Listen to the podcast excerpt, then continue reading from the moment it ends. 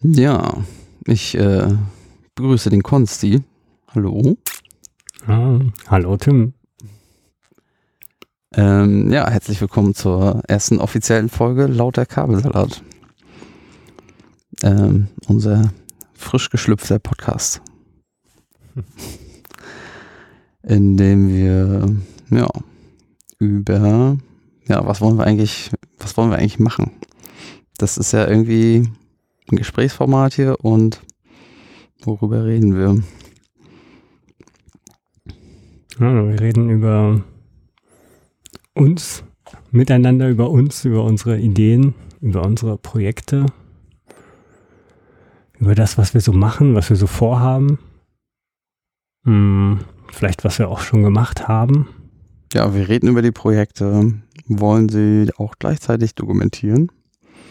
Und einerseits, indem wir darüber reden und andererseits, indem wir ein Wiki mit Informationen füllen, wenn es denn soweit ist.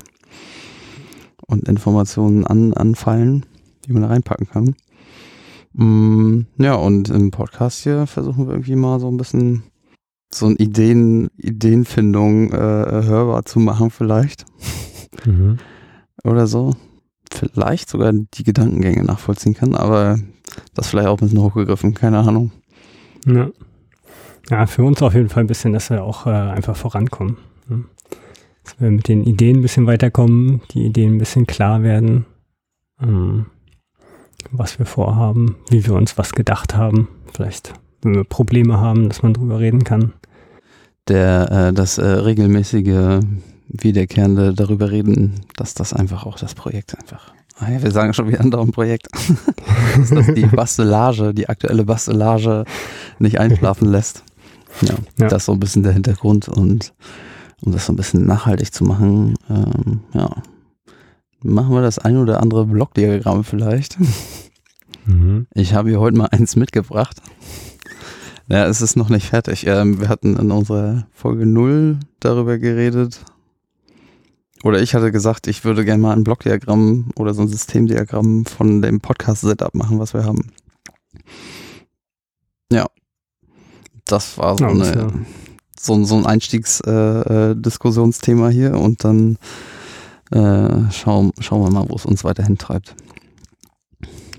Ja. Oh, bist ja ja schon ein bisschen vorangekommen, oder? Mit deinem Diagramm.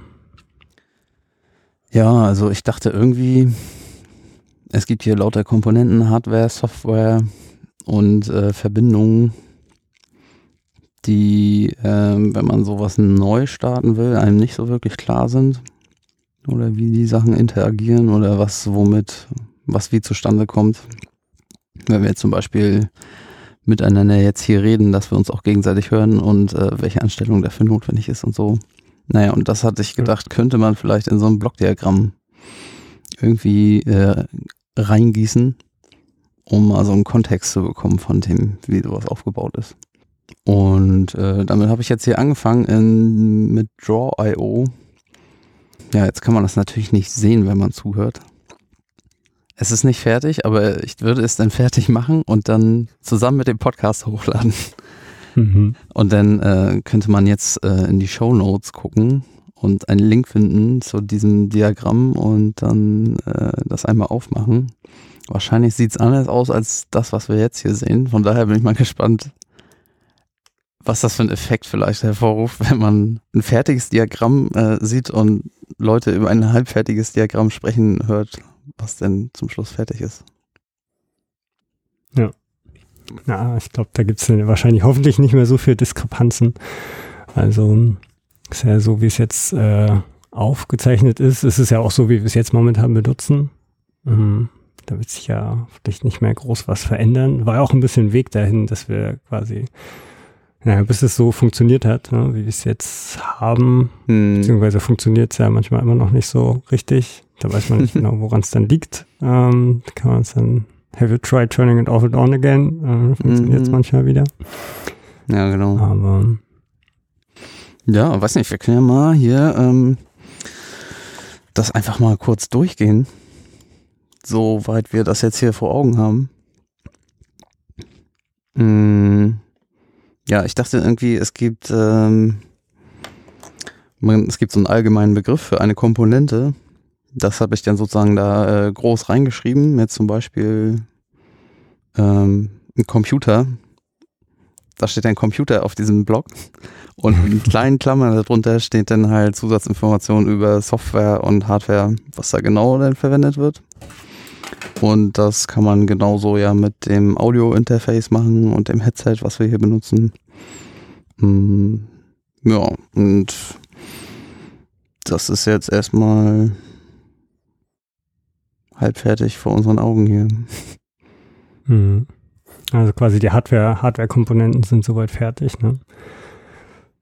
Quasi einfach, dass wir auch ein Headset benutzen mit Audio-Interface, also nichts, was direkt jetzt in den Rechner gestöpselt ist. Ähm, einfach für die Qualität, ne? So ist ein bisschen. Ja.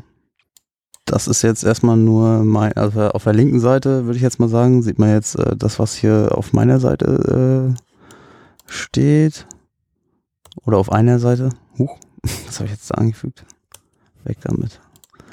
Nee, ich wollte einmal diesen Block, den ich hier für einen Computer, für einen Teilnehmer äh, erzeugt habe, wollte ich jetzt einmal kopieren, einfügen, weil es ja sozusagen zwei Seiten gibt, äh,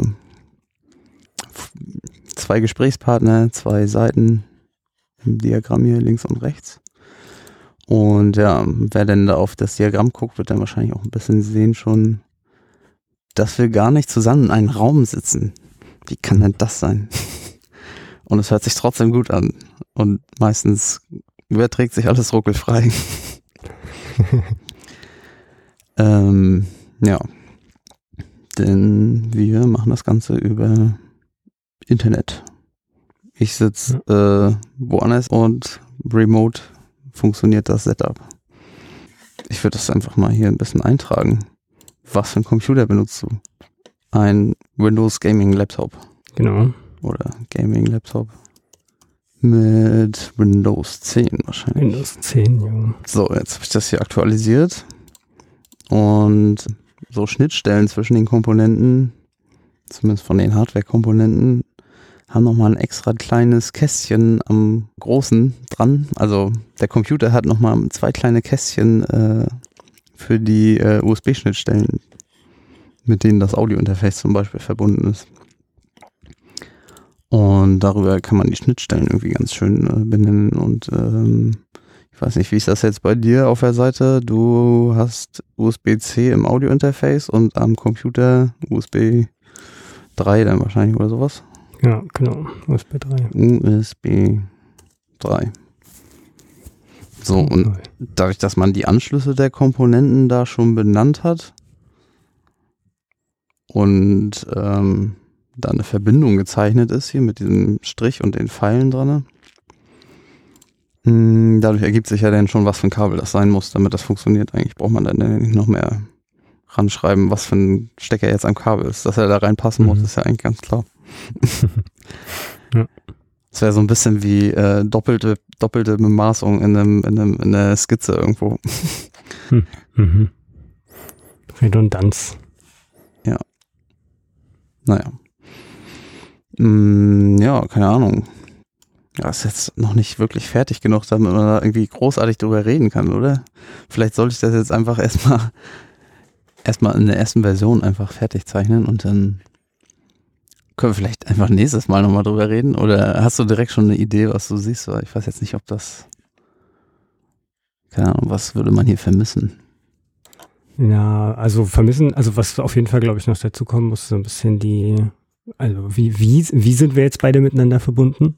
Äh, über welche Software, über welche Schnittstellen, über welche, naja, Video, Audio, welche Software steckt da auch auf dem Rechner dahinter, obwohl du hier ja schon hast, äh, Reaper, Reaper schon eingetragen mit Ultraschall äh, als Plugin. Genau, das habe ich ja zum Beispiel nicht. Das läuft nur bei dir auf dem Rechner. Aber du hast ja jetzt lokal über Studio Link, was unser Audio-Link zwischen uns ist, mhm. hast du doch äh, auf Recording gerade gedrückt, oder? Genau. Studio Link Stand Alone. Das ist jetzt mal die Software, die bei dir läuft hm. fürs Recording. Ja. Also ich nehme jetzt deine Spur wahrscheinlich auch auf mit Reaper, aber Mhm. wir wollen vielleicht ein Backup haben, falls das. Ja, was könnte eigentlich passieren? Was kann schon passieren? Das kann schon passieren. Ich man, guck mal äh, kurz auf die Aufnahme, läuft sie noch? Au- Audiodateien übers Internet überträgt. Versucht live zu kommunizieren.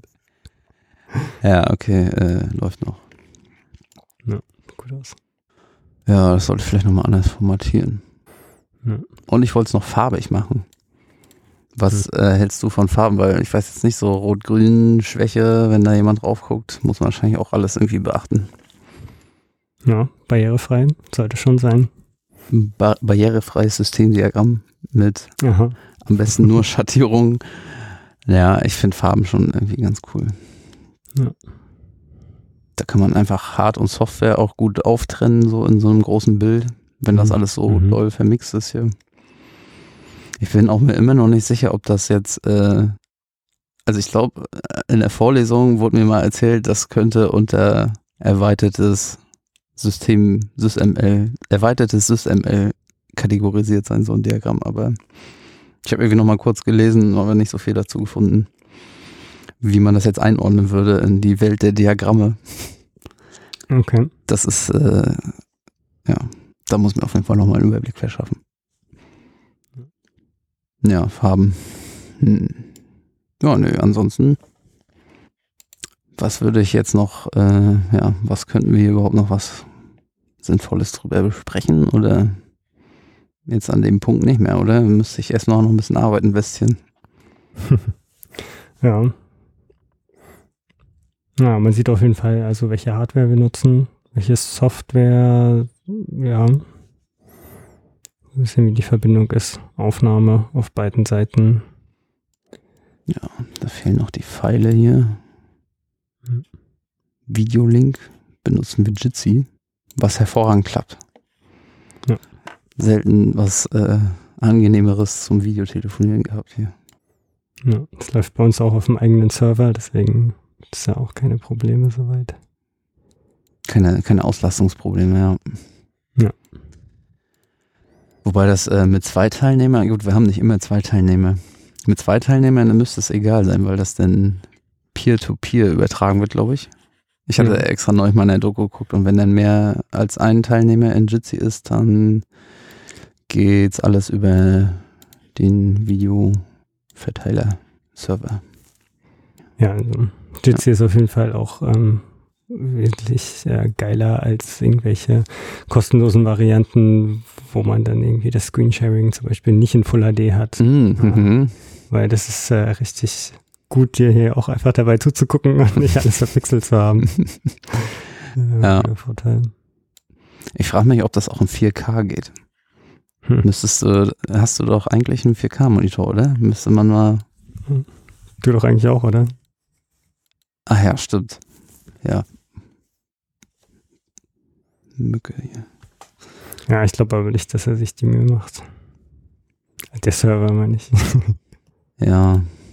Vielleicht ist es auch das Problem, dass es äh, ja nicht mit Grafikchip encoded werden kann und deswegen auf Voll HD begrenzt wird. Aber da weiß ich gar nicht, ob man das mit äh, Hardwarebeschleunigung tun kann in irgendeiner Hinsicht. Boah, sind wir abgeschwiffen. Abgeschwoffen. Ja. Sorry. Geschwoffen, jo. naja, also ich habe dich, selbst wenn ich dich auf dem 4K-Bildschirm habe, sehe ich in der äh, Verbindungsanzeige, dass du 1920 mal 1080p überträgst. Von daher. Na, ja, aber das ein ist bisschen ist, das meinem ist der Podcast ja auch dazu da, dass wir mal abschweifen können. Ja, das stimmt. Das ist äh, das, was ich dir gerade übertrage, ist übrigens auf dem Zweitbildschirm. Deswegen. Ah, Und der hat nicht. nur Full HD. Ja. Hm. Naja, egal. Das kann man mal irgendwann kann- testen. Jo. Sorry, Würde mich auf jeden Fall ähm, sehr beeindrucken, wenn er das machen würde. Er, erstens erkennen und zweitens dann auch noch äh, machen. Ja, Jitsi und für, ähm, für Audio-Verbindungen zwischen unseren Standorten nehmen wir Studio Link, weil das gut sein soll und es ist gut, soweit ich das jetzt hier feststellen kann. Ja, und das ganze Setup vielleicht um das nochmal kurz lobend zu erwähnen oder weiß ich nicht, begeistert zu erwähnen, dass das, äh, das äh, kommt äh, ja von anderen Podcasts und es gibt Podcasts über das Podcasten und äh, Communities, die da schöne Software entwickelt haben, unter anderem das Plugin für Reaper, irgendwie die Studio Link-Geschichten, mm, das Publishen der Podcasts und so weiter. Stimmt, das Publishen könnte man noch mit in die in diese Grafik mit reinbauen. Hm, ja, auf jeden Fall. Dass man sozusagen von oben anfängt mit, da wird aufgenommen, dann geht das Signal weiter ins Audiointerface, eine so ebenenweise, dann im Computer hm. und dann im Computer dann weiß nicht, Software, Internet. Ja, naja, wie, auch wie verarbeiten wir quasi noch? Wie, wie, wie kommen die beiden ja. Spuren dann zusammen? Weil wir nehmen ja auch einzelne äh, Audiospuren auf.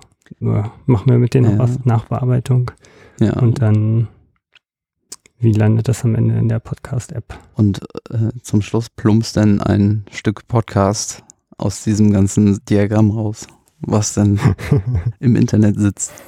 Aber ähm, mir fällt gerade auf, irgendwie ist das eine, das ist eine Kombination aus äh, irgendwie Setup, Blockdiagramm definieren und Workflow-Ablauf. Hm. Weil dieses Weiterverarbeiten und so, das wäre ja eigentlich, kann man ja sogar theoretisch ein extra Diagramm machen, aber wenn man es damit reinpackt, dann ist es ja nochmal umfangreicher und man sieht noch mehr Kontext. Mhm keine Ahnung, das war nur gerade so ein Gedanke, dass das kein reines Setup-Diagramm mehr denn sein äh, denn ist, sondern auch noch irgendwie so ein bisschen Workflow mit drin hat. Ja, stimmt, ja. Oder das Setup ist in, den, in das Workflow-Diagramm mit eingebunden. Oder irgendwie so von der Hierarchie oder so gesehen. Keine Ahnung. Ja. ja. Soll ich jetzt mal eine Kapitelmarke setzen? Oder? Ja, mach das mal. So. Kapitel 1 abgeschlossen. Wir äh, wollen nämlich eigentlich noch über, über noch mehr reden heute. Stimmt, ich habe glaube ich auch schon ein paar Kapitel übersprungen, gerade jetzt, so mit Begrüßung und erstes Thema und so. Bin direkt. Die kann man bestimmt im Nachhinein noch auf ja, ja, einfügen. Ja, das geht auch. Also die Folge 0 haben wir ja komplett ohne Kapitelmarken gemacht. Ja, ich finde, da ist es schon ein großer, großer Schritt weiter, dass wir zumindest jetzt schon mal Kapitelmarken haben. Ja, Wobei ist jetzt die Frage, wenn, ja, das geht bestimmt schnell mit den Kapitelmarken zusammen veröffentlichen. ja. das ist die Frage, ob die überhaupt am Ende in der, in der äh, gepublishten, äh, im gepublishten Podcast landen, meinst du? Ja, zumindest jetzt für die erste Folge, weil so ganz astrein ist das jetzt noch nicht eingespielt hier mit dem Workflow. Hm. Das Diagramm ist ja auch noch gar nicht fertig. Ähm, nee, es ist ja quasi für uns auch irgendwo ein Prozess. Das, wir können ja nicht lernen, wie man einen Podcast veröffentlicht, wenn wir nicht auch ein paar Podcast-Folgen mal aufnehmen. Ähm, ja. Deswegen gehören die genauso zum Prozess wie das drüber reden und die, die, die eigentliche Arbeit im Hintergrund mit reinstecken. Mhm. Du sagtest gerade, wir haben noch mehr, worüber wir reden wollen. Ja, wir haben ja ein so ein Thema, was uns schon äh, relativ lange umtreibt und auch äh, in gewisser Weise verbindet. ähm, weil wir ja vor also, ja, mittlerweile echt schon recht langer Zeit mal eine CNC-Fräse zusammengebaut haben. Mhm. Die, äh, glaube ich, auch mit, ja, haben wir ja auch schon überarbeitet dann zwischendurch. Ähm, und die läuft auch heute noch, vielleicht auch heute wieder. Und äh, ja, ist ja, glaube ich, ein sehr schönes Thema, äh, was wir quasi so im Podcast auch zusammen äh, nochmal behandeln können, weil es also auch eins der, auch eins meiner ersten und äh, größten Selbstbauprojekte sind, so, von Anfang an. Äh, quasi da so ein bisschen mitgemacht, obwohl du auch immer schon am, schon, schon am Anfang immer viel mehr den Part übernommen hast von Sachen raussuchen und äh, mal eine große Liste machen mit äh, Sachen, die man bestellen muss und die man eigentlich tatsächlich braucht, wenn man am Ende sowas aufbauen will oder auch zusammenbauen will. Deswegen finde ich es eigentlich gerade, also finde ich es eigentlich geil, dass es die immer noch gibt und sie auch immer noch funktioniert. Und äh, ja, immer noch tatsächlich irgendwie Anwendung findet und damit was gemacht wird. Und ähm, ich glaube, um irgendwie die meisten äh, ZuhörerInnen mitzunehmen, äh, sollten wir vielleicht auch erstmal erklären, was ist eigentlich eine CNC-Fräse? Tim, wofür, wofür steht CNC nochmal? Äh, Computer. N Computer. Computer Das- in Computer. Das Äh, google okay, ich dachte, das muss so, äh, Computer Numeric Control Ah, steht das. nice, du weißt äh, das, sehr schön. Ja, ich weiß es tatsächlich. Ich dachte, ich äh, spiele kurz den Ball rüber. Ja, Computer Numeric Control. Das, Ja, das ist ähm, eigentlich. ja. Also ich, ich verstehe darunter immer noch, dass man ähm, quasi in eine Maschine eine gewisse Art von Code gibt, äh, mit der man dann sozusagen diese, diese ähm, Maschine steuern kann. Also prinzipiell ist es eine Fräse. Ähm, damit kann man Holz abtragen oder andere verschiedene Sachen. Ein großer Motor mit einem, ne, mit einem dicken Schneidbohrer unten dran. Und ähm, wenn man dem einen gewissen, quasi noch, die, diese, diese Fräse an einer ähm, dreiachsigen Maschine, an einem dreiachsigen Roboter. Portal nennt man das, glaube ich, auch manchmal. Also was Mhm. heißt dreiachsig? Es sind, wenn man ein Blatt Papier hinlegt, die beiden Ebenen, die man, also die Ebene, die man nach X und Y verschieben kann. Genau, also horizontal eine, eine Ebene, beziehungsweise zwei Richtungen. Mhm. Vorne nach hinten, nach links, nach rechts. Und dann kann man ähm, quasi noch eintauchen, also die äh, Achse von oben nach unten. Hm. Eintauchen ist gut, ja. Ja. Mhm. Ja, in Summe drei Achsen und da hängt die Fräse dran. Also man, man, man sagt auch oft, äh, man nennt es oft so, so zweieinhalb D, weil man äh, oft quasi nur einen, quasi von oben gesehen was wegschneidet, äh, wobei die, die, die Z-Achse, das ist die Achse, die von oben nach unten geht, immer nur äh, hoch oder runter fährt. Ähm, und zwar quasi also ganz gerade Schnitte macht.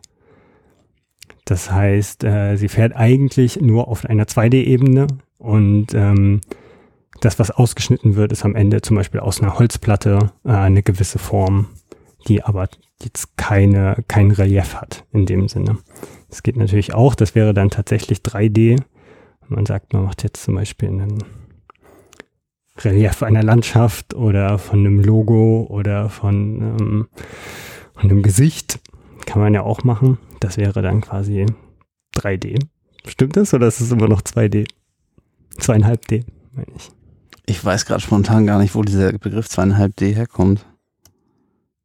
Ja, da kommt halt dadurch, dass die Fräse kann ja schon hoch und runter fahren, aber das, was du am Ende hast, ist eigentlich nur eigentlich nur ein 2D-Modell oder eine 2D-Grundlage. Hm, hm, hm. Beispielsweise wird bei Hö digitalen Höhenmodellen in der Regel die Geländehöhe als Funktion der Lage modelliert.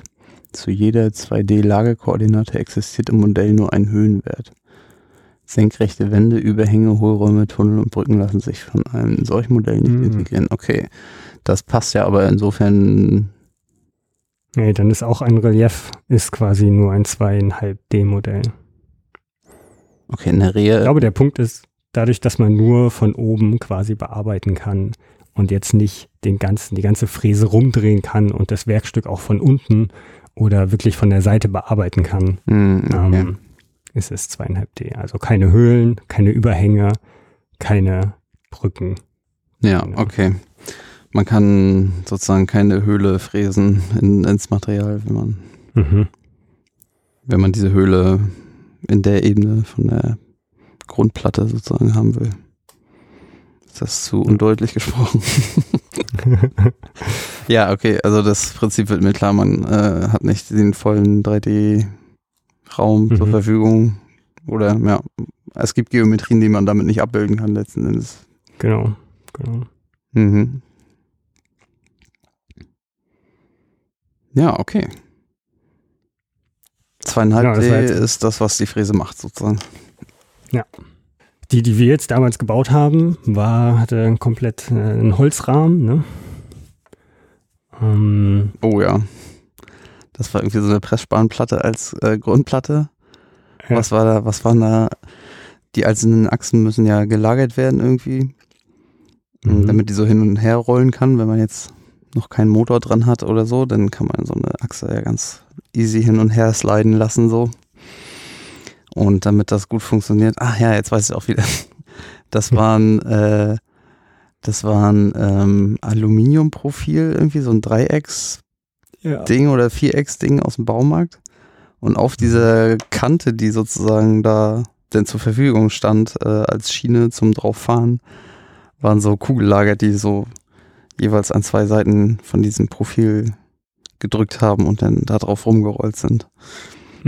Also das Profil war quasi mit der, mit einer Spitzenseite nach oben. ne? Ja, genau. Und dann hattest du quasi im 45 Grad Winkel äh, jeweils nach links und rechts quasi die Flächen, auf denen dann die Kugellager ge gerollt sind. Ja, genau. Ja, ich äh, ziemlich gerne. Die hast du doch damals auch noch selber gebogen, oder?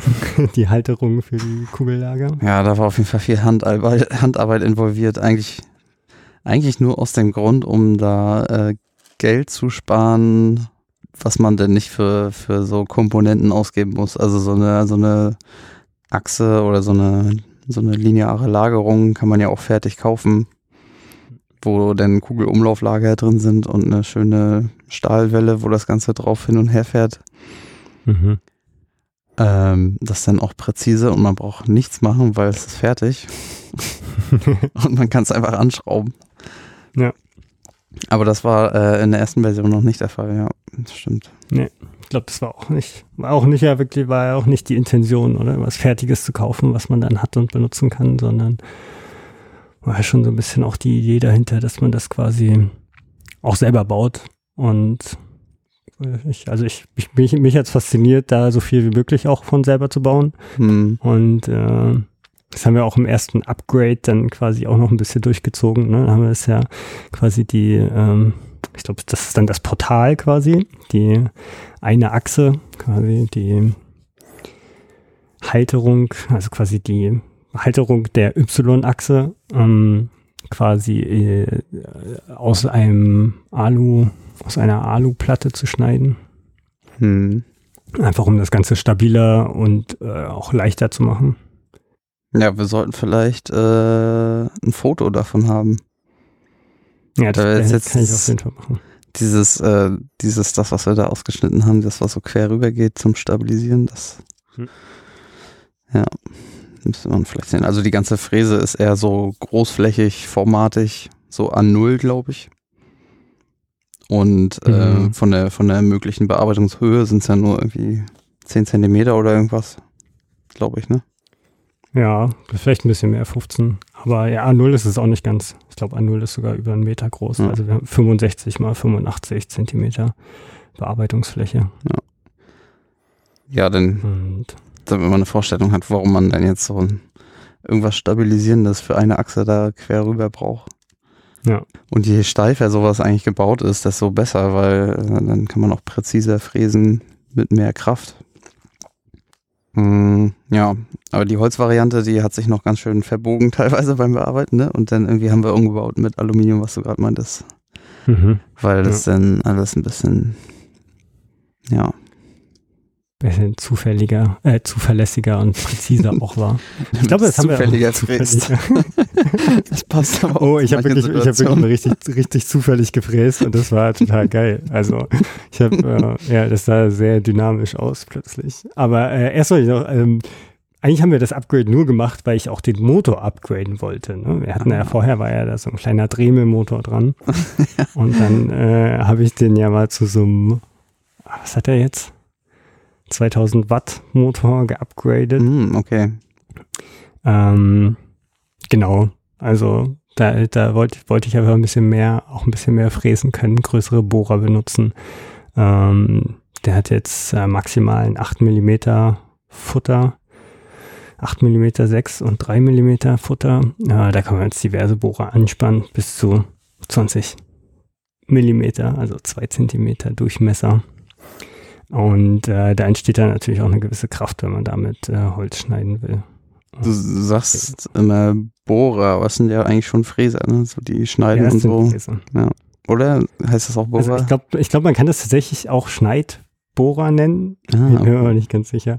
Also es sind halt quasi, also Bohrer äh, benutzt man ja, um jetzt äh, von oben nach unten äh, durch Holz zu gehen. Äh, Fräser benutzt man, um äh, horizontal durch Holz zu gehen. Also das, was man im Bohrer nicht Ja, machen sollte, klar. weil er dann direkt wegbricht. Ähm, Ja. kannst du halt mit dem Fräser machen, dafür sind die da. Ja, right. Du kannst ja natürlich auch äh, mit einer Fräse lauter Löcher irgendwo reinbohren. Da spannst du natürlich einen Bohrer ein und nicht irgendwie einen Fräser. Ja. Stimmt. Kann man ja irgendwie beides. Also du könntest es theoretisch auch mit dem Fräser machen. Also, der ist zwar nicht dafür gemacht, von Mhm. äh, quasi Netz ein Loch zu bohren, Hm. Aber mit den meisten äh, funktioniert das schon. Genau, Ja. dann können wir uns ja was, was Schönes fürs Wiki überlegen, äh, was man damit reinpacken kann. Vielleicht gibt es da ein kleines Video, vielleicht gibt es da ein kleines Video. Fotos. Ja. Kann man mal gucken, was man, äh, ich kann mal ein schönes Schild fräsen für den Podcast. ein, Schild. Lo ein Logo. Eingangsschild. Hier. Hier geht's rein. ein Eingangsschild zu unserem digitalen ähm, Aufnahmestudio. Das animieren wir dann schön mit Pink und äh, Engelblau flackernd auf äh, unserer Webseite. Und irgendwie, ja. Ein digital Bitte. analoges ähm, Logo. ja. Ja gut, okay, also das Update selber bestand dann einmal aus einer anderen, die Grundplatte war, blieb gleich, ne? Also momentan ist da tatsächlich eine andere Grundplatte drin. Mhm. Äh, lag daran, dass ich mal so eine, uff, wie viel ist denn das? Zwei, zwei Zentimeter relativ dicke äh, MDF-Platte übrig hatte, Hm. ähm, die einfach richtig schön massiv ist. Und die äh, ist jetzt äh, momentan als äh, Grundplatte in, in der Fräse. Ja. Da drauf gibt es immer noch eine Opferplatte, damit man sich nicht die schöne Grundplatte immer zerschneidet, wenn man jetzt durch ein Werkstatt, Werkstück durchschneidet. Okay, also es gab eine neue Grundplatte, neue Lineareinheiten für X- und Y-Achse. Also ist Mhm. schön mit Kugelumlauflager. Da dann das äh, richtig gute Zeug. Z-Achse wurde auch komplett, haben wir auch komplett neu gemacht mit neuen Lagern, glaube ich. Mhm. Auch Vier mit Linearlagern ordentlichen. Und ähm, die Motoren waren fast die gleichen, ne? Außer für die Z-Achse. Ja. Okay. Ähm, ja, und die Steuerung blieb gleich. Die Motoren blieben Mhm. gleich. Und in der allerersten Holzversion war doch noch, da hatte ich doch noch so einen Vakuumtisch mit reingebastelt. Mit lauter Löchern, damit man, weil das eigentlich mal gedacht war, für nur um so Papier zu, zu fräsen, slash schneiden, glaube ich. So. Mhm. Das war die Grundidee irgendwie und deswegen war die auch so Ja, Pappe, ne? light gebaut. Ja. Und dann, ähm, ja, okay, Vakuumtisch fällt weg. Der hat auch nur Lärm gemacht, ne? Brauchst immer einen Staubsauger laufen lassen. Ja, komplett nebenbei ist das, was eigentlich am, am Ende am meisten Strom verbraucht hat. Permanenten 1800 Watt Staubsauger laufen zu lassen.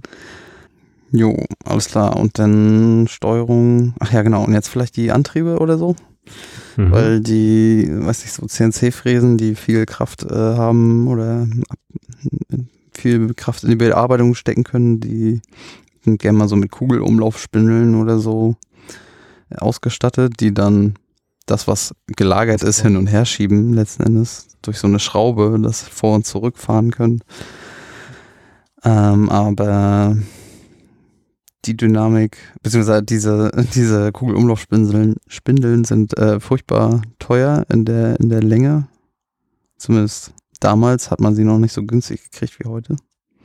Ja, die sind also, wenn man da richtig gute haben will, wo auch die Kugeln ordentlich, ordentlich laufen, lange ordentlich laufen, Ja, stimmt, ja. dann sind die auch heute noch ganz schön teuer. Ja, und vor allem in der Länge. Also wenn man dann wirklich über also einen Meter ähm, Spindel haben will, dann ähm, zahlt man da relativ viel. Ich habe hab keinen Wert im Kopf. Nö, ich auch nicht, aber zu viel, als Genau. dass man da einfach so als Ja, Hobbyprojekt das jetzt so nach, im, im Studium nebenbei so, das war ja Ja. damals alles im Studium. damals. ja. Ähm, Ja, genau. Und es gibt halt auch noch einen Nachteil und das ist einfach die Geschwindigkeit, mit der man dann letztendlich fahren kann. Ja. Weil mit einer Spindel, die kannst du halt benutzen, um, äh, wenn du jetzt irgendwie Metall fräsen willst, weil dann hast du eigentlich immer relativ kleine Werkstücke, sag ich mal, wo du auch nicht so großen Weg hast. Wenn du da jetzt irgendwie eine 60 mal 80 Zentimeter Holzplatte drin hast, dann, dann hast du da auch äh, entsprechend lange Wege, ähm, wenn da viel geschnitten wird.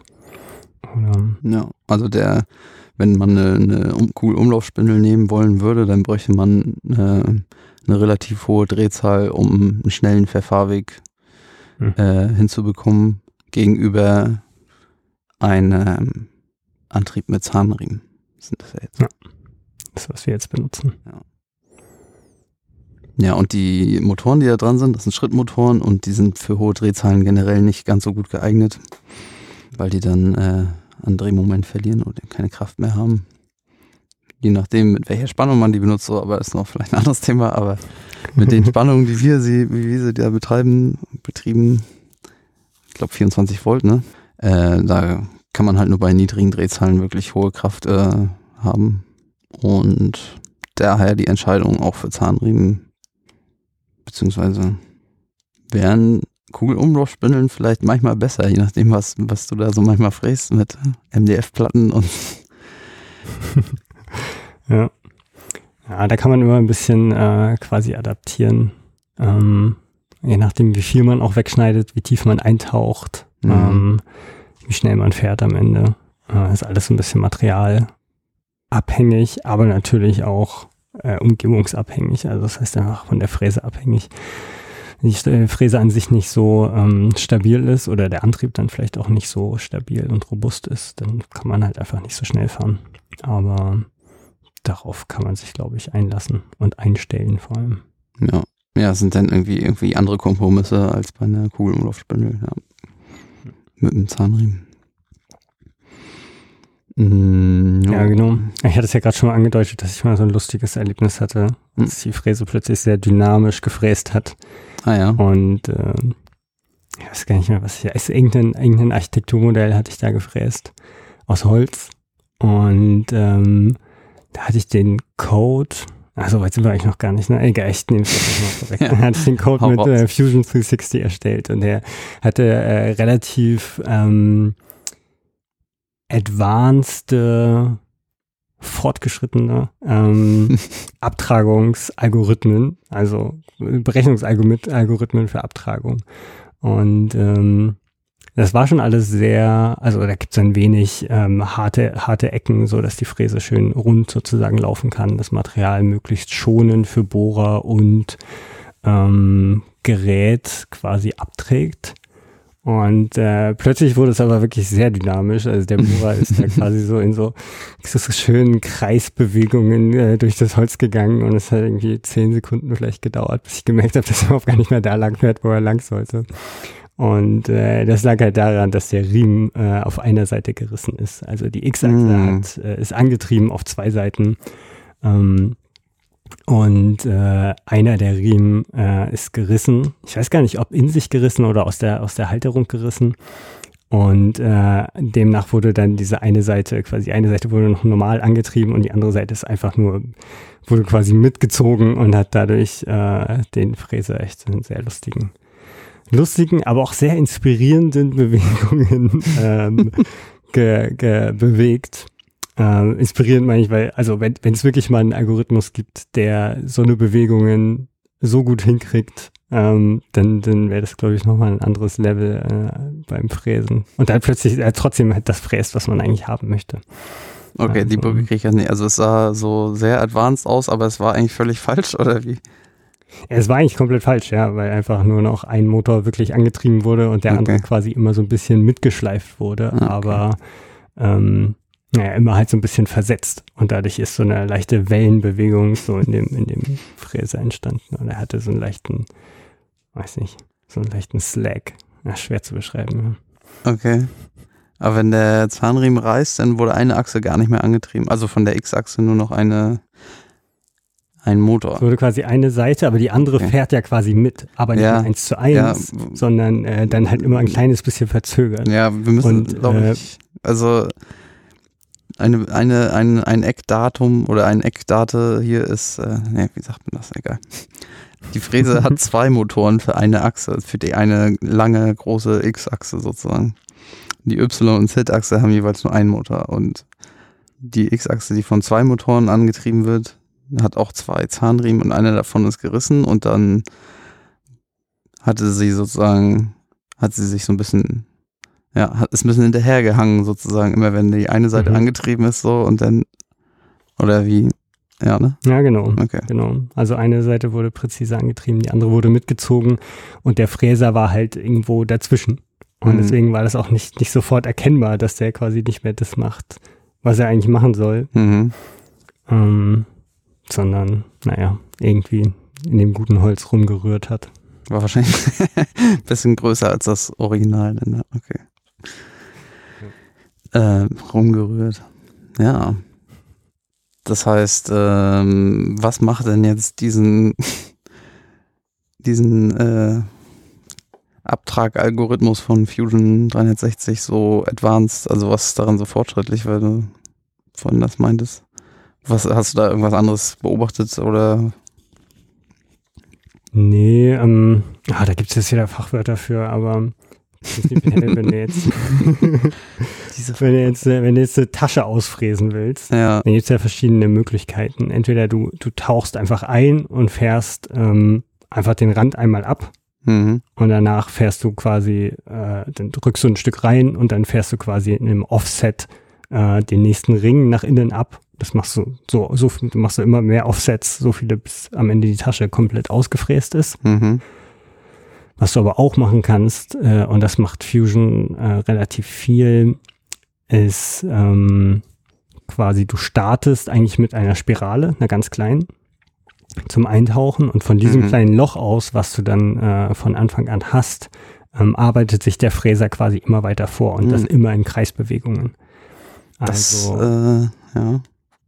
Ja, das ist vor allem für den Bohrer recht schonend, weil wenn du dir den ersten Schnitt, also bei dem, bei dem ersten Verfahren, was ich gerade erklärt habe, den ersten Schnitt vorstellst, fährt quasi, wird die ganze Tasche einmal umrundet, beziehungsweise in, in, genau einmal umrundet, beziehungsweise im Innenradius quasi umrundet.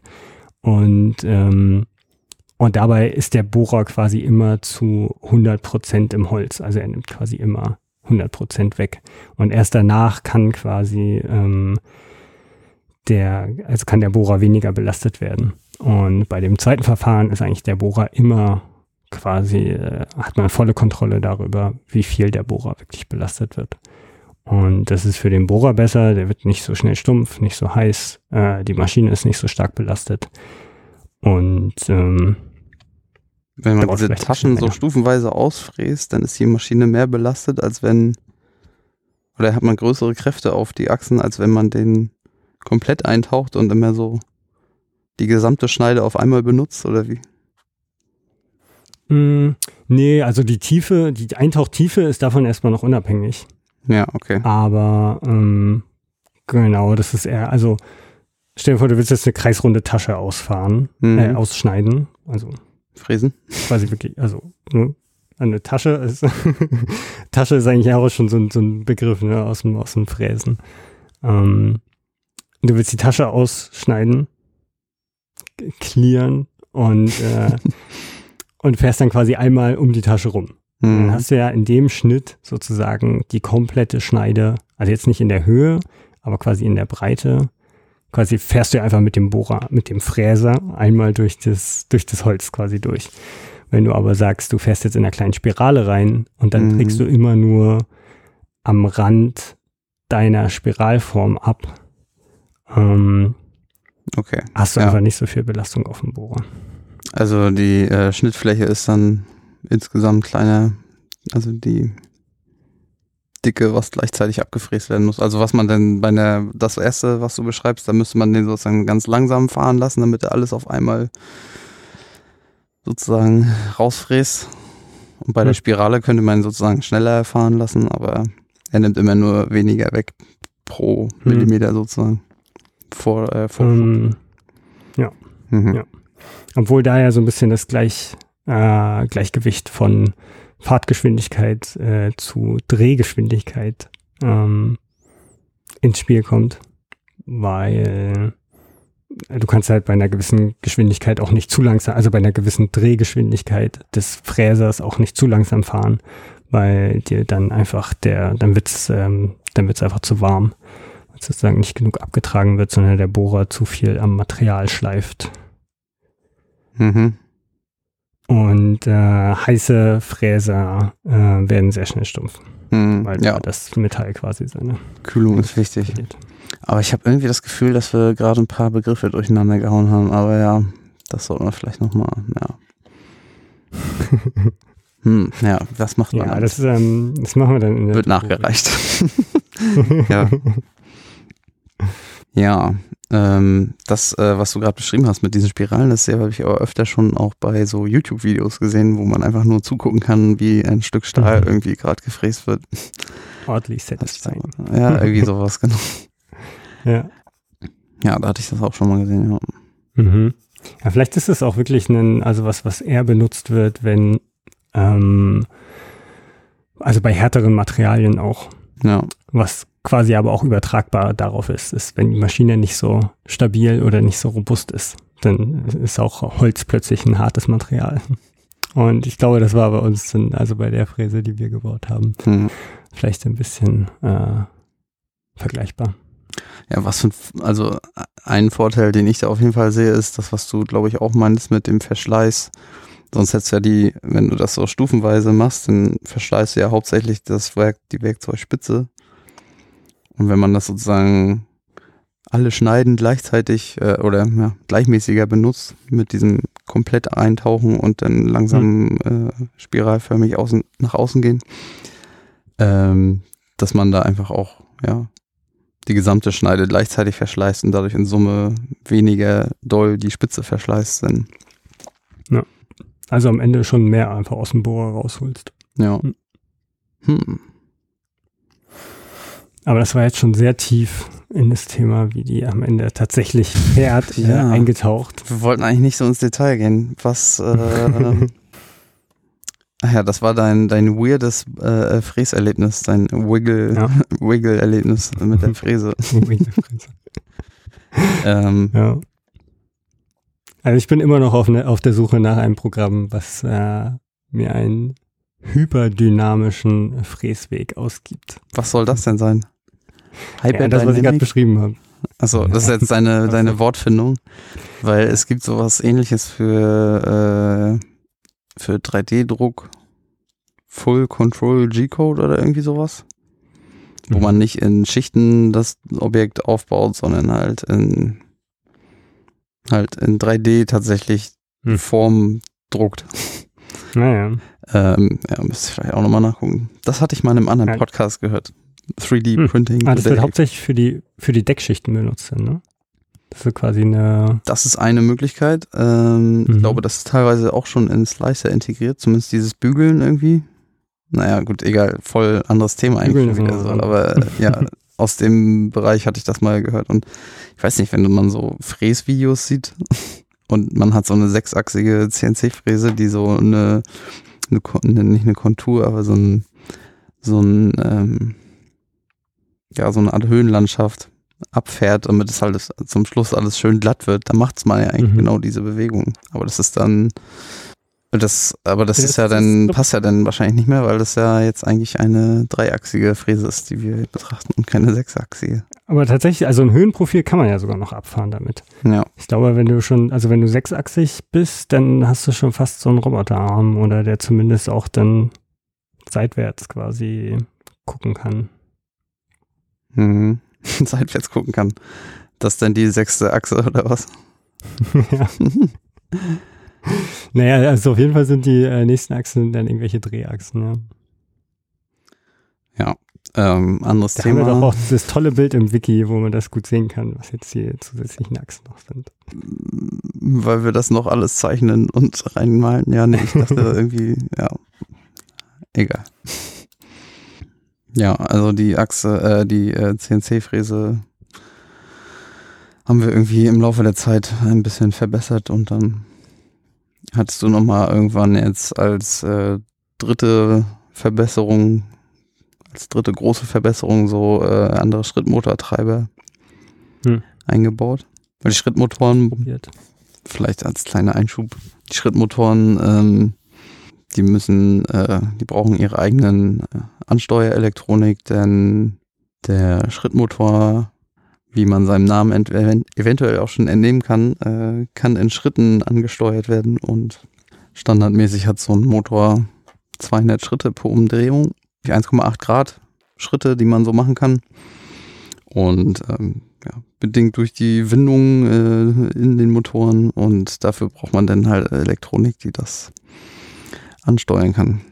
Man zwei, zwei verschiedene Windungspaare immer getrennt voneinander ansteuern kann und dann äh, diese Schritte abfahren kann und ähm, ja, das ist die Elektronik für die Schrittmotoren und da gibt es verschiedene Qualitäten und Ausführungen dieser Elektronik und die erste Variante war irgendwie so ein sehr günstiges China-Modell mit Kühlkörper drauf, aber man konnte es mit 24 Volt benutzen für höhere Geschwindigkeiten. Hm.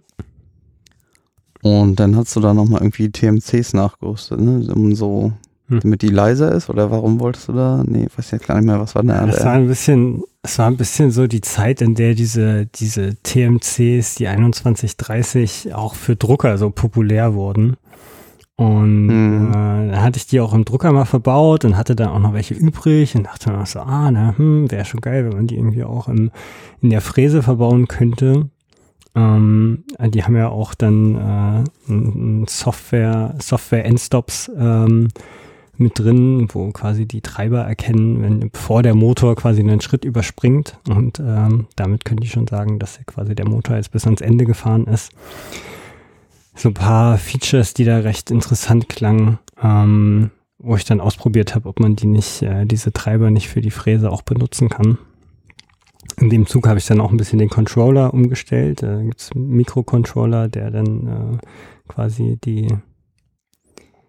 den Code äh, in, in, in, Signale umwandelt, ähm, die am Ende in die zu den äh, Treibern gehen, äh, der dann quasi den Strom wiederum an die Motoren weiterleitet. Fußnote äh, sehbar im aktuell eingeblendeten äh, Blockdiagramm der Fräse. ähm, Genau, das wäre ja auch noch ein richtig schönes Blockdiagramm, was man machen könnte. Mm. Das würde auch auf jeden Fall helfen, weil momentan bin ich ja tatsächlich, deswegen habe ich das mehrfach gesagt, mit diesem ausprobiert, äh, wieder weg davon. Also ich benutze das jetzt nicht mehr, sondern bin eigentlich wieder zu den äh, alten Treibern zurückgegangen. Also die Lautstärke war da auch äh, ein, ein Thema, was ich eigentlich, was, was, was ich interessant fand äh, zu verbessern, weil die DMCs können ähm, die, die Microsteps, also diese Schritte, die 200 Schritte, die du gerade erklärt hast, äh, werden oft äh, nochmal unterteilt, um eine höhere Präzision zu erreichen. Und äh, die TMCs können die sehr oft unterteilen, wodurch nicht nur eine hohe Präzision erreicht wird, sondern auch noch eine sehr leise ähm, Bewegung. Und ähm, am Ende ist das alles, war das alles nicht ausreichend für die Fräse von der Leistung her. Also die Treiber, die TMCs sind, äh, die TMC-Chips sind sehr klein, sind damit auch sehr heiß geworden. Im, beim Laufen mussten dann aktiv gekühlt werden. Das ging dann alles. Ähm, aber die äh, Software, also die Firmware des Controllers, ähm, ist äh, entsprechend komplex geworden, um diese TMCs und die erweiterte Software hm, sozusagen okay. der TMCs nutzen zu können. Was das Ganze viel zu kompliziert gemacht hat, um einfach nur eine Fräse in zwei Achsen, zweieinhalb Achsen zu bewegen.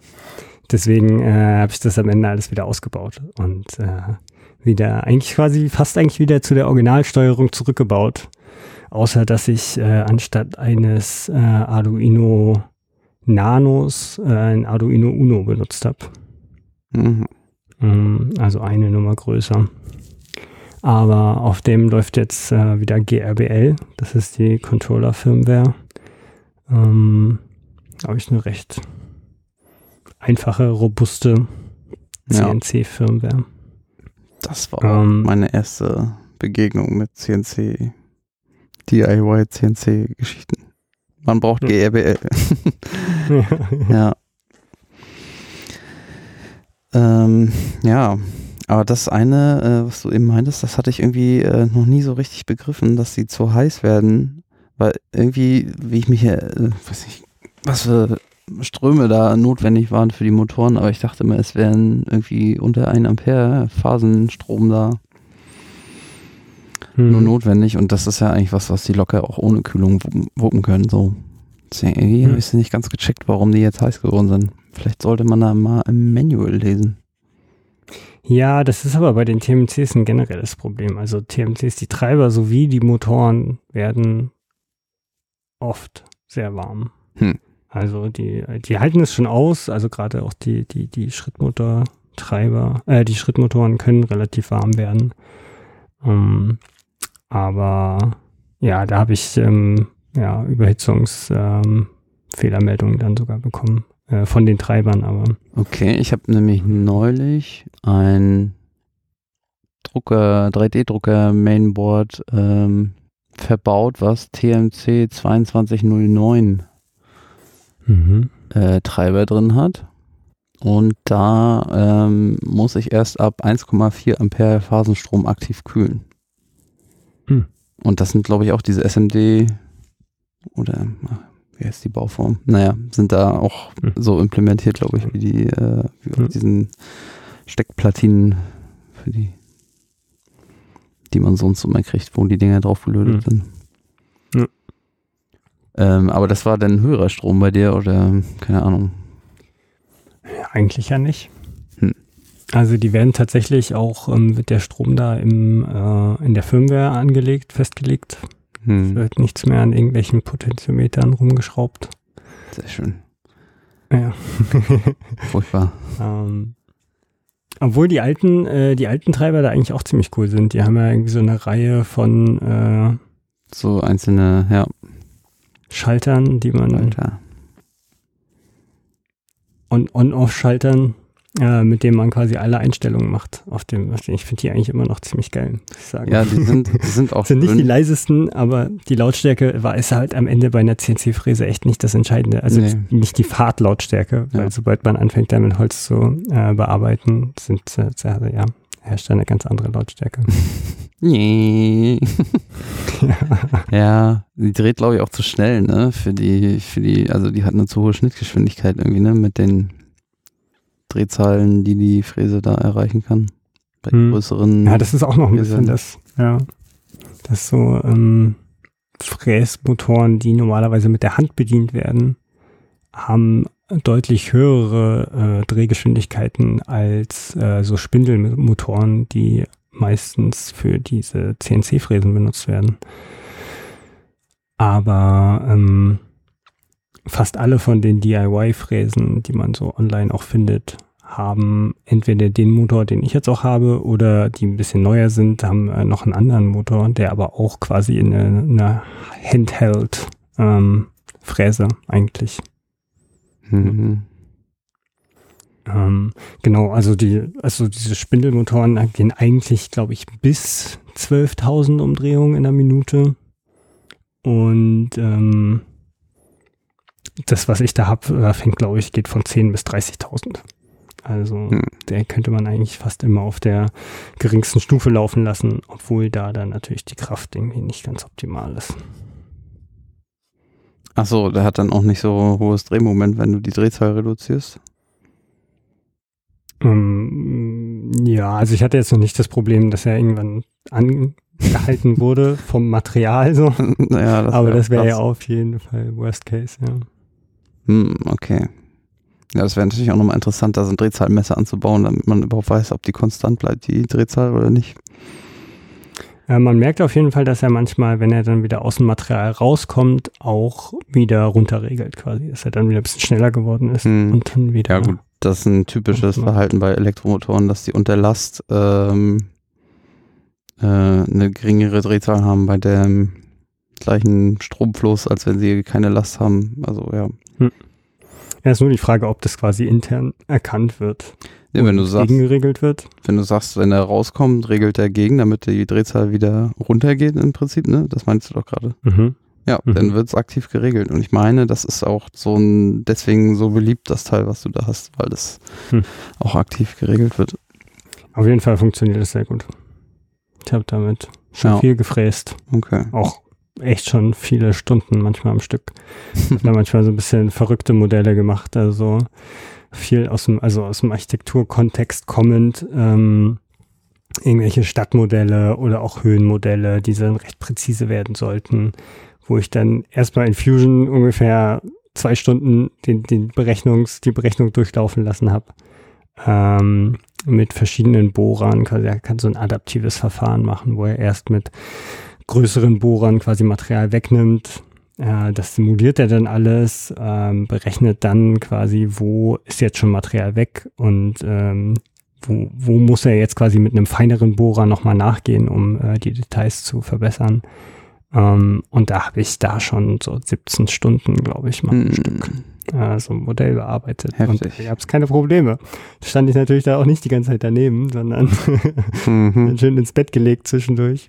Aber ähm, Gewagt, nee, gewagt. echt, ja, Aber ja. gemacht, ja. Mhm. Das war aber, glaube ich, auch nicht aus Holz, sondern das war dann aus Styrodur. Da äh, hat man nicht so die Probleme mit dem, dass er da irgendwie nicht durchkommt oder irgendwelche und- Leistungs Ja. Leistungsprobleme. Da hat man eher das Problem, dass man nicht schnell genug fahren kann. Mhm. Mhm. Weil, also Styrodur geht halt mit, einer, mit einem Fräser, der sonst für Holz ist. Ähm, also Styrodur ist sowas wie Styropor, nur viel feiner und man hat nicht diese kleinen Kügelchen. Wird Mhm. oft so für Modellbau benutzt, ist aber eigentlich ein, äh, ein, Dämm, ein Dämmmaterial, also aus dem, aus dem Bau.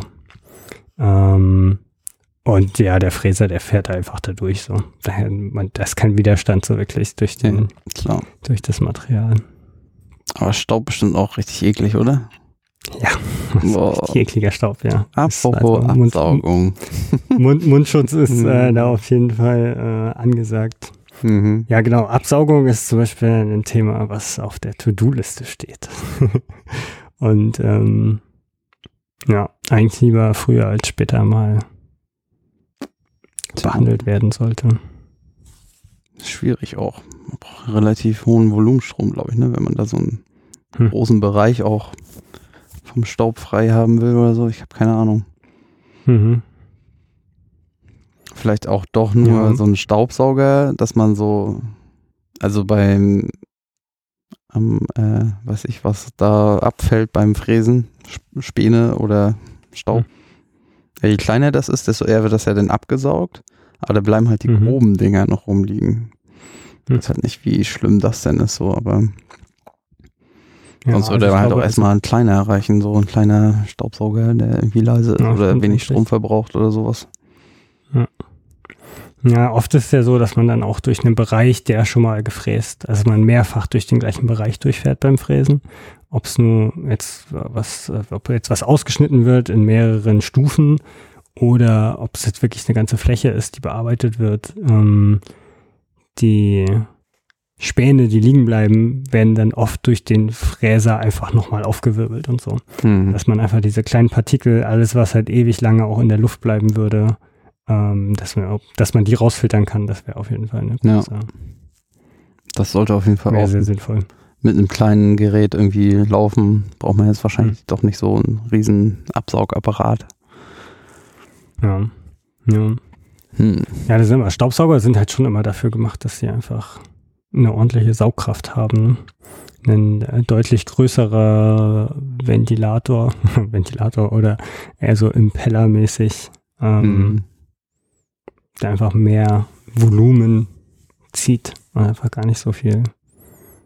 Mm, Ja, das ist immer so ein, das ist immer so eine Schwelle, die man da äh, äh, versucht zu erschließen, was ich brauche keinen Staubsauger, der macht zu viel Dampf so äh, oder zu viel verbraucht auch Unterdruck. zu viel Strom eigentlich. zu viel Strom. Mhm.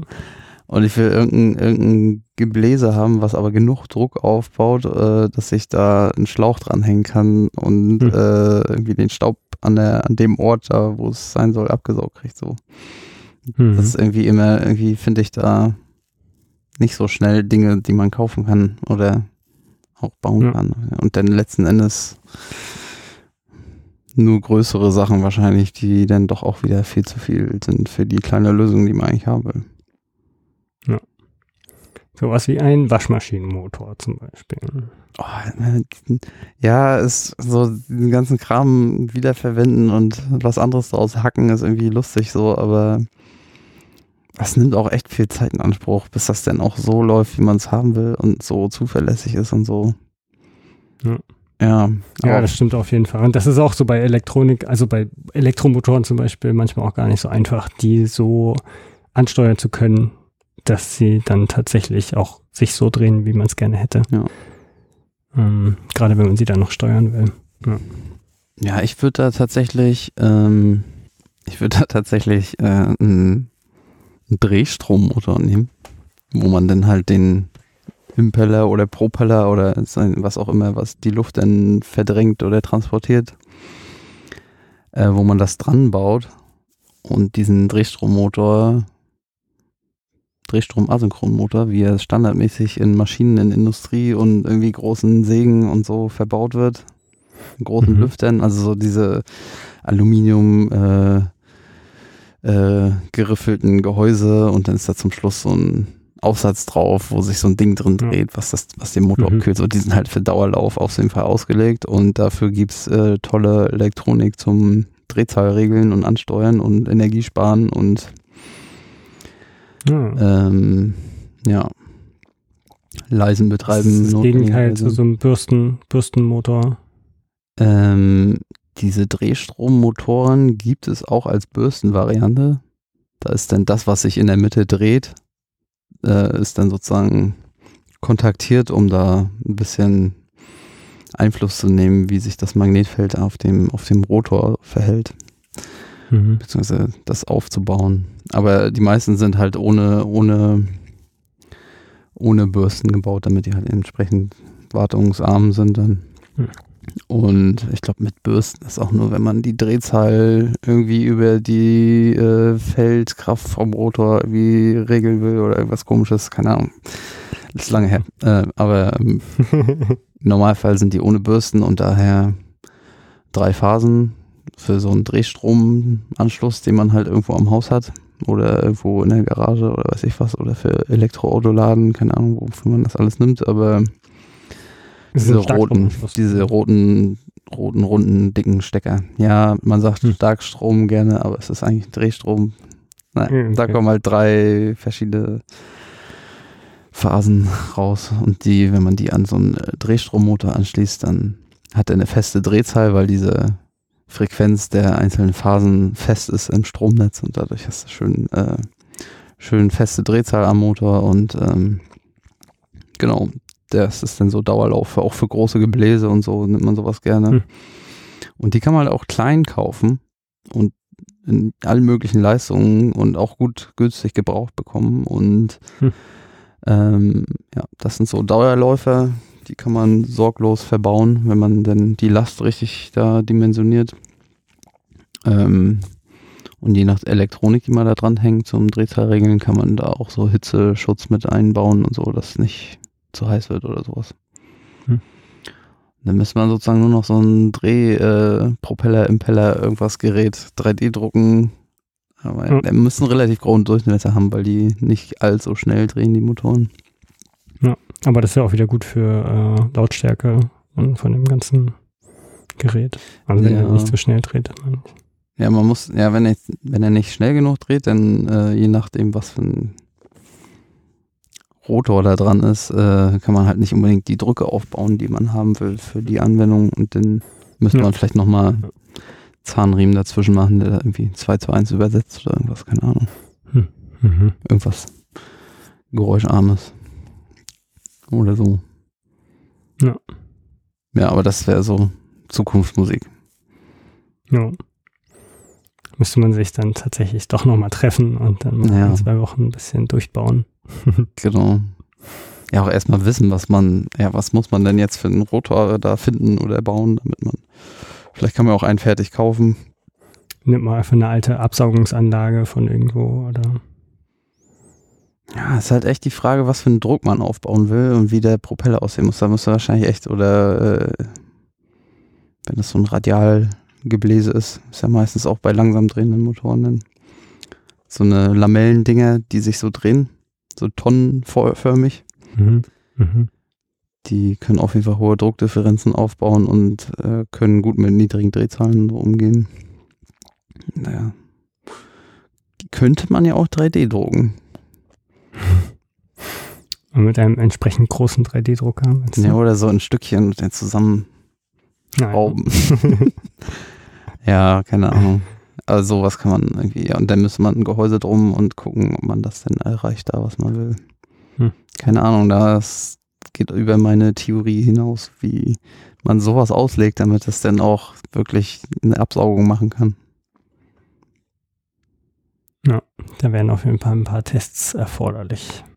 Ja, gut. Aber das ist ja dann jetzt erstmal, bräuchte man vielleicht ein Blockdiagramm von dem Gerät. Bevor man jetzt noch Ja. äh, in irgendeine Richtung weiter noch ausschweift. Ja. Aber ähm, das finde ich eigentlich auch cool. Also auch an dem ganzen Format, was wir hier machen, dass man äh, sich dann auch einfach die Zeit nimmt und mal so ein Diagramm macht. Und das dann quasi auch später zur Verfügung hat, wenn man äh, dann Erweiterungen an dem, an der Fräse zum Beispiel machen will. Mhm. Hat man halt eine gewisse Grundlage, auf der man aufbauen kann. Ja. Und ja, sehr sinnvoll. Anstatt dass man jedes Mal wieder bei Null anfängt und sich nochmal überlegen muss. Ah ja, warte mal, wie würde das jetzt hier woran gehören oder Mhm. wohin passen? Und ich hatte doch da schon mal irgendwann mal was ausgerechnet. Wie war das noch gleich? Wie war noch die Pin-Belegung von dem Stecker, den ich selber zusammengelötet habe? Ich habe doch da irgendwann mal ein Foto gemacht. Warte mal, lass mich mal kurz suchen. Oh, wann war das? Vor drei Jahren? Ah, da hatte ich noch ein anderes Handy. Wo ist das? Oh nein. so ungefähr, ja.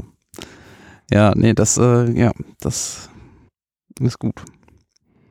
Ich habe da tatsächlich schon mal irgendwann angefangen, dann äh, so Dis Disassembly-Videos zu machen quasi. Und wenn ich irgendwas auseinandergenommen habe, einfach die Kamera daneben zu stellen und dann immer Mhm. die ganze Zeit darauf zu filmen und dann auch zu erzählen, was ich wo abmache und welcher jetzt wohin führt und so. Weil in dem Moment äh, sieht man das dann ja und dann äh, weiß man eigentlich auch meistens, was man macht. Und ähm, ja, aber dass man das dann zwei Wochen oder zwei Monate später, wenn man es wieder zusammenbauen will, äh, noch weiß, ist eigentlich ja. Die Wahrscheinlichkeit ist relativ. Mhm. Ja, so wie gut kommentierter Code oder gut dokumentierter Code. Ja. So sollte man auch die Steckerbelegung kommentieren. Ja. Aber das kann man halt nicht genau daneben machen. Man muss das irgendwo anders hinschreiben. Nicht da, wo der Code bzw. der Stecker ist. Ja, mit dem Wiki. Da haben wir noch gar nichts dran gemacht. Das haben wir installiert Nee. und erstmal liegen lassen. Wir müssen jetzt nochmal irgendwann eintauchen. Ja, aber das wird dann jetzt, also da kommt jetzt die Zeit sozusagen, wenn wir über die Projekte reden, dann äh, Ja. müssen wir auch was zu den Projekten aufschreiben. Und das wird dann genau die Zeit, wo wir dann auch die uns mit dem ganzen Drumherum beschäftigen. Genau. Ein schönes, übersichtliches, sinnvolles, nachvollziehbares Wiki zu machen. Achso, ich hatte übrigens überlegt, ob man da vielleicht alles auf Englisch einfach einschreibt. Hm. Ja. Oder, weiß nicht, hatten wir da schon mal drüber Okay. geredet? Oder ich fände es irgendwie, weil man hat so viele Namen von Dingen, Hm. die irgendwie Das sind auch Englisch oft so die sind. ganzen, Qu- ja, die ganzen Quellen, die man für viele Sachen hat. Hm. Oder irgendwelche Anleitungen, Tutorials. Das ist ja sowieso alles auf Englisch. Erstmal mit den äh, Kapitelmarken klarkommen hier. da bin ich auch gespannt, wie, wie gut das klappt nachher dann mit dem Exportieren hier aus Reaper. Mhm. Ja. Ja, jetzt haben wir uns ja ziemlich ausgiebig zum Thema CNC ausgelassen. Mhm. Äh, Fühle ich mich zumindest so, ja. wie ausgiebig. Also fürs erste so völlig ohne technische Details erstmal eigentlich.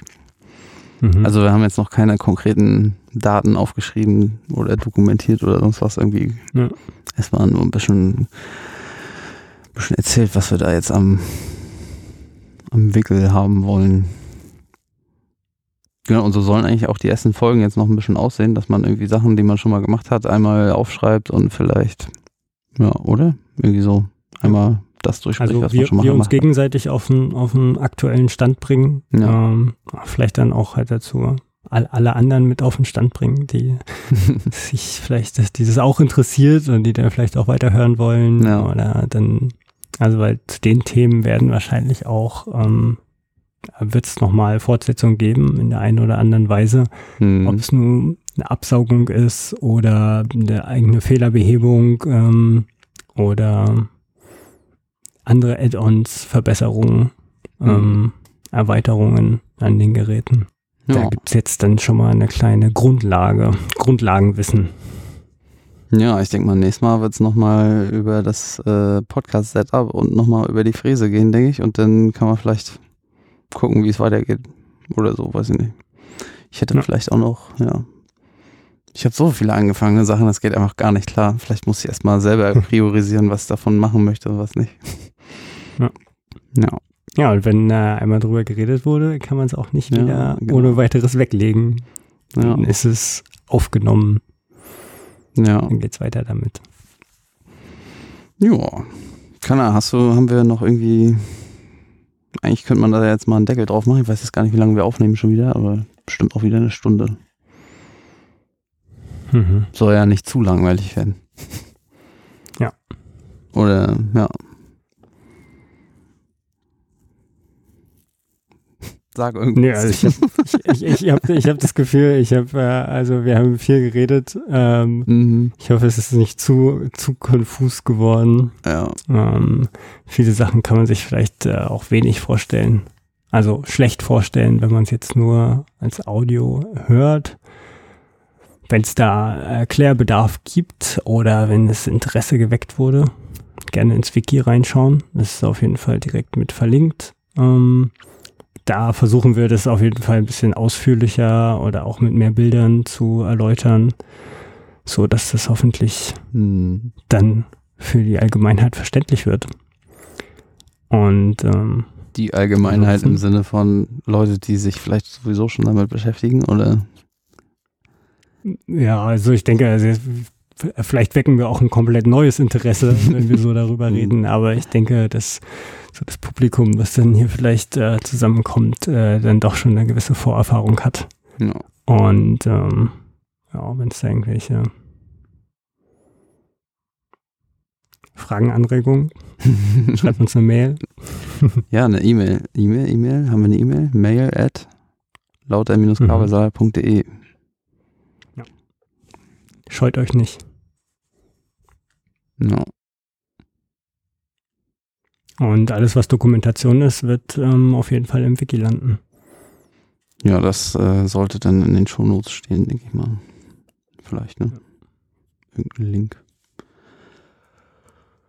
Ja, automatisierte Shownotes, genau. Das ist auch noch so ein Projekt. Na, egal. Das ist jetzt. okay, do. Podcast internes Projekt. Wird aber auch Projekt dokumentiert. für den Podcast. Ja. Mal gucken. Ansonsten, für alle, die es bis hierher geschafft haben, durchgehalten haben, Mhm. mitgehört haben, vielen Dank. Ja. Ich glaube, uns, uns hat Spaß gemacht. Vielleicht hat auch das Zuhören Spaß gemacht. Und bis zum nächsten Mal. Tschüss. Tschüss.